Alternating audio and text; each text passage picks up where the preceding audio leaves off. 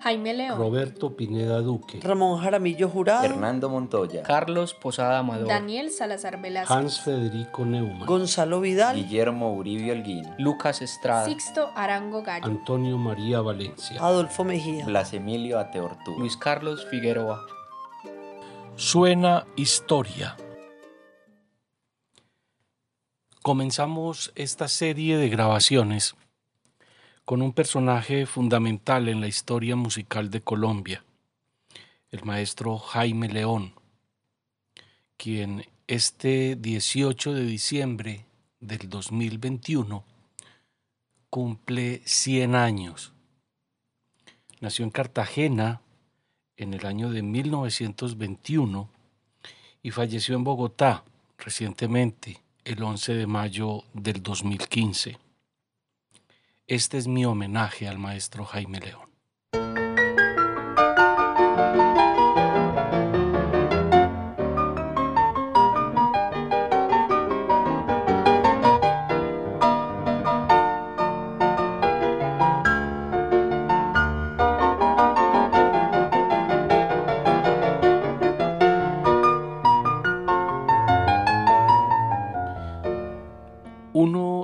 Más importantes personajes de la historia musical colombiana del siglo XX y en una rarísima triple condición o calidad, como pianista, como director de orquesta y como compositor.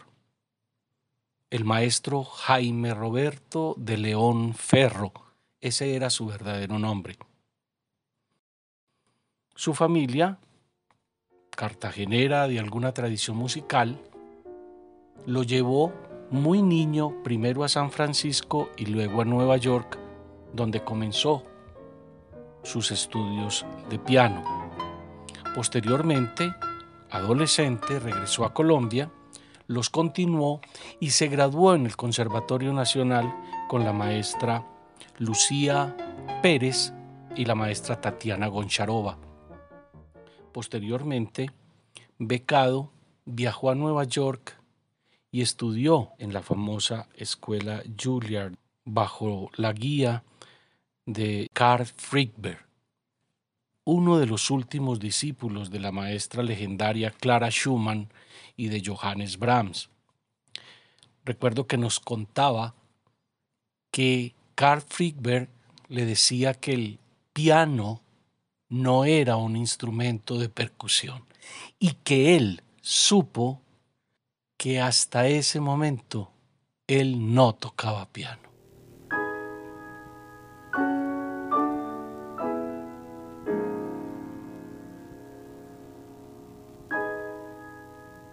El maestro Jaime León es quizás el más importante o destacado compositor de canciones para voz y piano.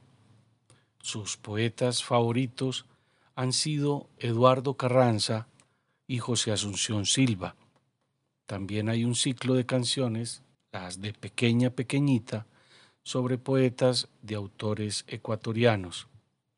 Y una muy interesante canción del Boga ausente para barítono y piano sobre el texto de Candelario Beso. Escuchemos a partes iniciales de la primera canción que compuso el maestro Jaime León sobre un poema de José Joaquín Casas, Aves y Ensueños. Interpretan Carmiña Gallo, soprano, y el compositor al piano.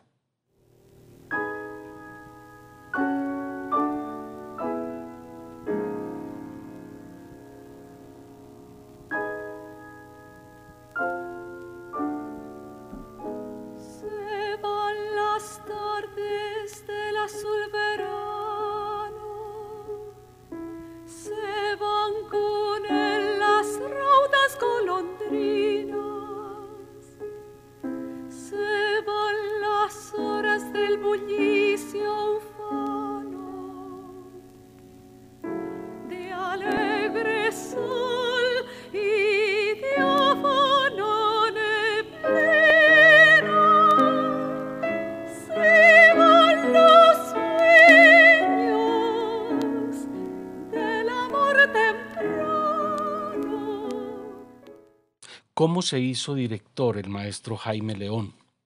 Estando en Juilliard, uno de sus compañeros de estudios de piano, con Carl Friedberg, le propuso que le hiciera el segundo piano para un concierto de piano y orquesta recientemente encontrado de Martucci, si no estoy mal. El director de la orquesta iba a ser nadie más y nadie menos que el maestro Arturo Toscanini. Cuando llegaron al Radio City Music Hall, se encontró el maestro León con Toscanini, la orquesta de la NBC y su compañero como solista. Cuando vio dirigir a Toscanini de memoria una partitura que solo le habían entregado dos días antes y cuando dos o tres semanas después lo vio dirigir el ciclo completo de las óperas de Wagner de memoria, tomó la decisión. Voy a ser director. Escuchemos a partes iniciales de Remembranzas, en versión de los pianistas panameños hermanos Ingram.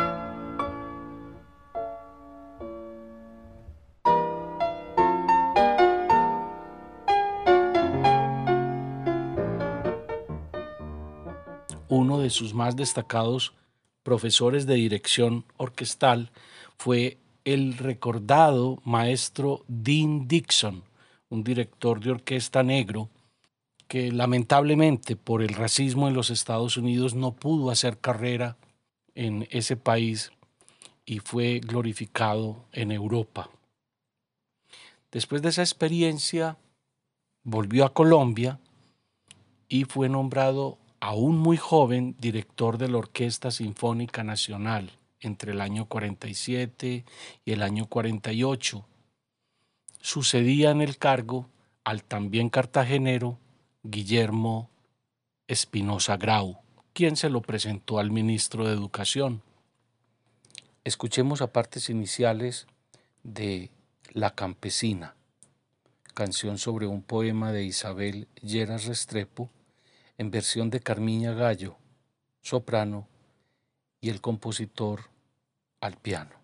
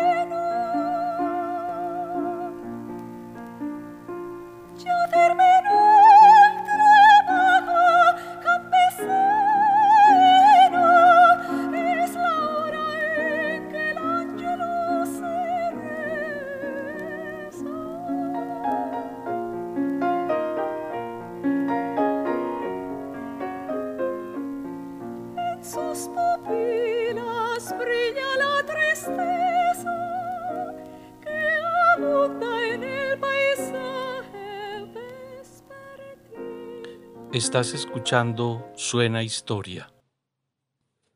Después de graduarse en Juilliard, comienza una carrera como director muy importante de diversas orquestas de teatro musical en los Estados Unidos. Fue director en Dallas, Texas, fue director en Atlanta y fue director del American Ballet Theater. En estas instituciones ganó una gran fama y conoció grandes personajes. recorrió varias veces el mundo y recuerdo una muy interesante producción de Medea. Fue director de la famosísima cantante María Calas. También en el año 71 estrenó el ballet The River, El Río, de Duke Ellington en el Metropolitan Opera House de Nueva York y con el que se inauguró el Kennedy Center en Washington. El maestro León siempre fue muy amable conmigo. Recuerdo que lo conocí en el año 89-90 cuando vino a dirigir la OSDA, la Orquesta Sinfónica de Antioquia. Yo por entonces escribía las notas para los conciertos y me recibió en el hotel, en el gran hotel que quedaba cerca de la Avenida Oriental. Me contó inicialmente de su carrera, de sus primeras composiciones. Recuerdo que me llamó la atención que tenía un acento muy curioso, como entre costeño, cachaco y gringo. En el año 2005, cuando la Universidad de Afit le hizo un homenaje en el marco de la tercera semana colombo-catalana, me hicieron el honor de dictar una conferencia sobre su vida y su obra.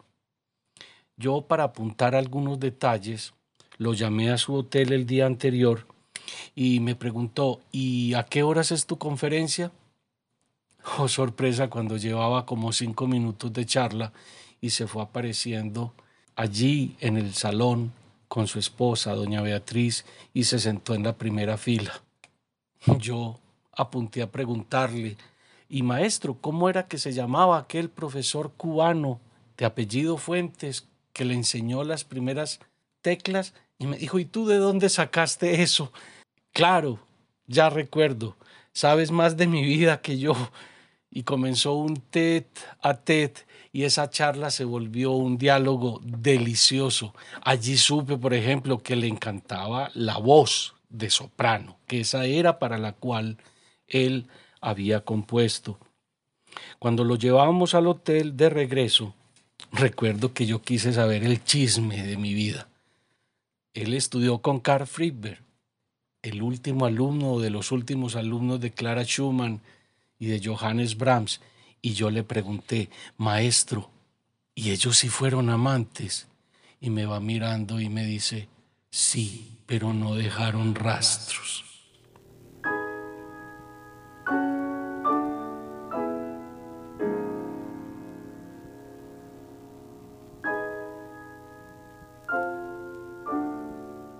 El maestro León era una persona muy, muy amable, muy querida, pero era un verdadero dictador en el podio. Eso dicen todos los músicos que tocaron bajo su batuta. Aunque la mayoría de sus obras son canciones, también compuso para piano, tema y variaciones, los cinco preludios Made in USA, remembranzas para dos pianos y un tríptico muy bello que le dedicó un nocturno a Harold Martina, una cumbia a Elvia Mendoza y un pasillo a Pablo Arevalo. Y están obviamente unas bellísimas obras para orquesta, sus variaciones sobre un tema de Bizet, de Carmen, y me contó que había hecho una suite colombiana, una especie de rapsodia colombiana, pero que nunca había terminado. Además de su misa breve y de las orquestaciones de las canciones de Pequeña Pequeñita que había compuesto originalmente para piano y voz sobre poemas ecuatorianos. Escuchemos a partes iniciales de Variaciones sobre un tema de Bizet del maestro Jaime León.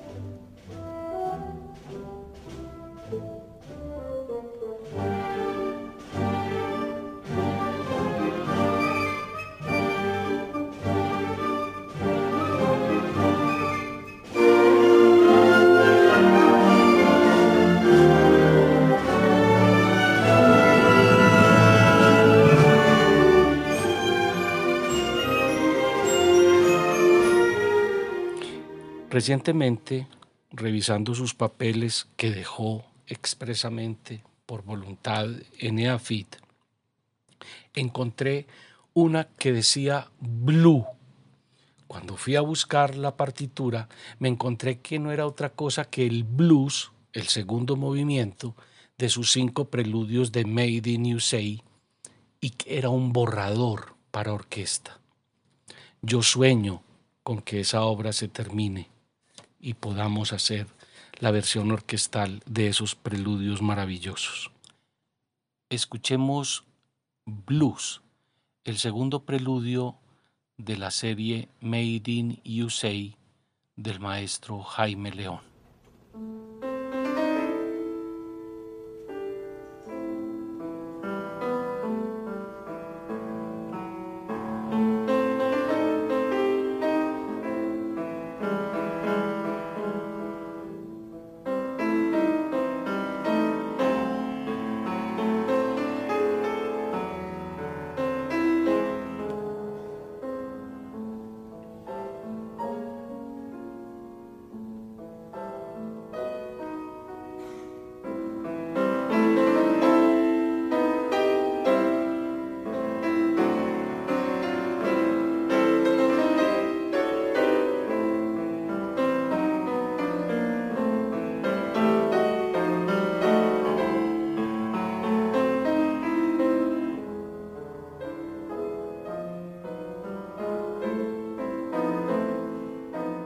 Bueno, este es mi homenaje a uno de los más importantes personajes de la historia musical colombiana del siglo XX y comienzos del XXI. En su centenario, al maestro Jaime León. Soy Luis Carlos Rodríguez y esto fue Suena Historia. Síguenos en nuestras redes sociales, Facebook e Instagram como Luis Carlos Historiador. Y recuerda, esto no lo vas a encontrar en un libro.